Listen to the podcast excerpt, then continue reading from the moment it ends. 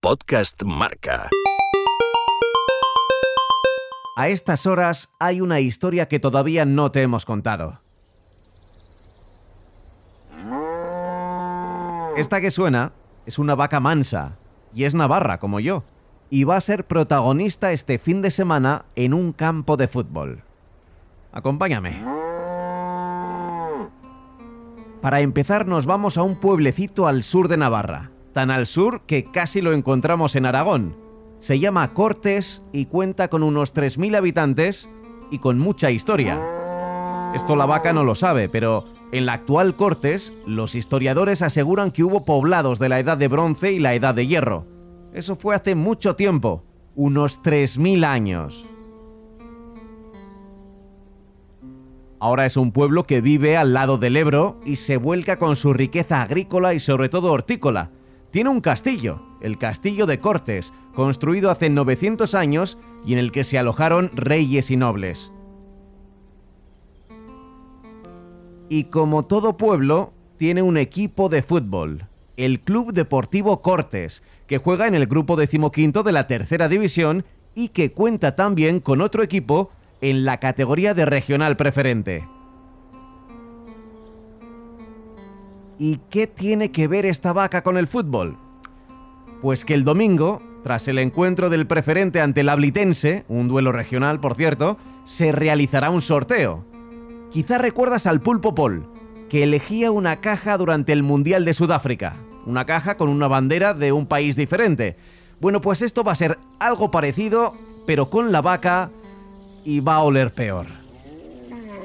Mejor que nos lo cuente la presidenta del Club Deportivo Cortes, que se llama Natalia Belio. Sí, soltaremos la vaca, cercaremos toda, toda la zona. Bueno, está cercada porque tenemos muro, pero eh, hay una zonita donde la acercaremos un poquito más y ya pues sacará la vaca y esperaremos a que suelte la moñiga. Así es, puedes comprar metros cuadrados del campo San Francisco Javier de Cortes. El domingo, tras el corte sablitense, y si el tiempo lo permite, esta vaca saltará al césped. Partirá, como dicen textualmente las bases, desde la puerta negra que hay en los muretes de la banda del descampado, y su primera deposición marcará el lugar premiado que corresponderá a un número. Es la primera edición del Caca de la Vaca. Y la idea surge un poco pues de, del entrenador de tercera división, un poco pues, eh, pues maneras de obtener un poco más de, de economía, un poco más de liquidez y tal. Bueno, pues surge un poquito de la idea de ahí y ya pues nos ponemos con el proyecto y pues hasta, hasta hoy. Por supuesto hay reglas. No se puede alterar al animal durante su paseo y si defeca en varios espacios, será donde primero empiece a caer la boñiga. Para eso estará presente el ganadero y también un topógrafo. Si a la media hora la vaca no, no, ha, no ha depositado su moñiga, pues puede ser que haya hecho pis, bueno, no lo sé. En las bases del concurso la verdad es que está todo muy bien explicado. Está todo pensado porque si el número de parcela en el que la vaca se desahoga no se ha vendido, será el siguiente superior que sí lo haya hecho. Y tú también puedes participar. Puedes entrar en las redes sociales del Club Deportivo Cortes, en Facebook o en Twitter o en Instagram y podrás concursar en la primera edición del Caca de la Vaca. Cada metro cuadrado vale 2 euros y el premio son 1.000 euros en metálico y 600 en un viaje. Pues con miedo, con incertidumbre, con ganas, con, no sé, un poco con todo, ¿sabes? Lo, lo primero dan lluvias ese día y estás un poco pues más nerviosa.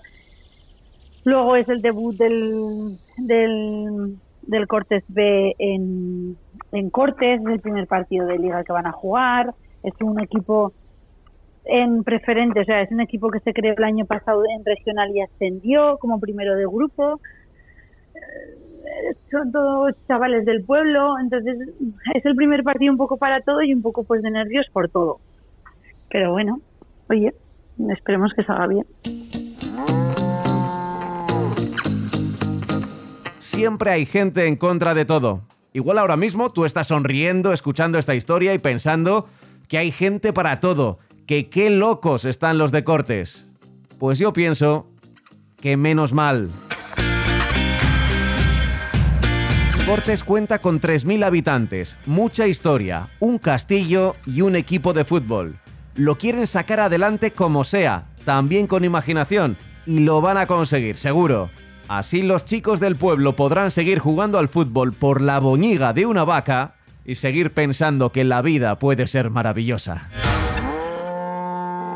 Pablo Juan Arena.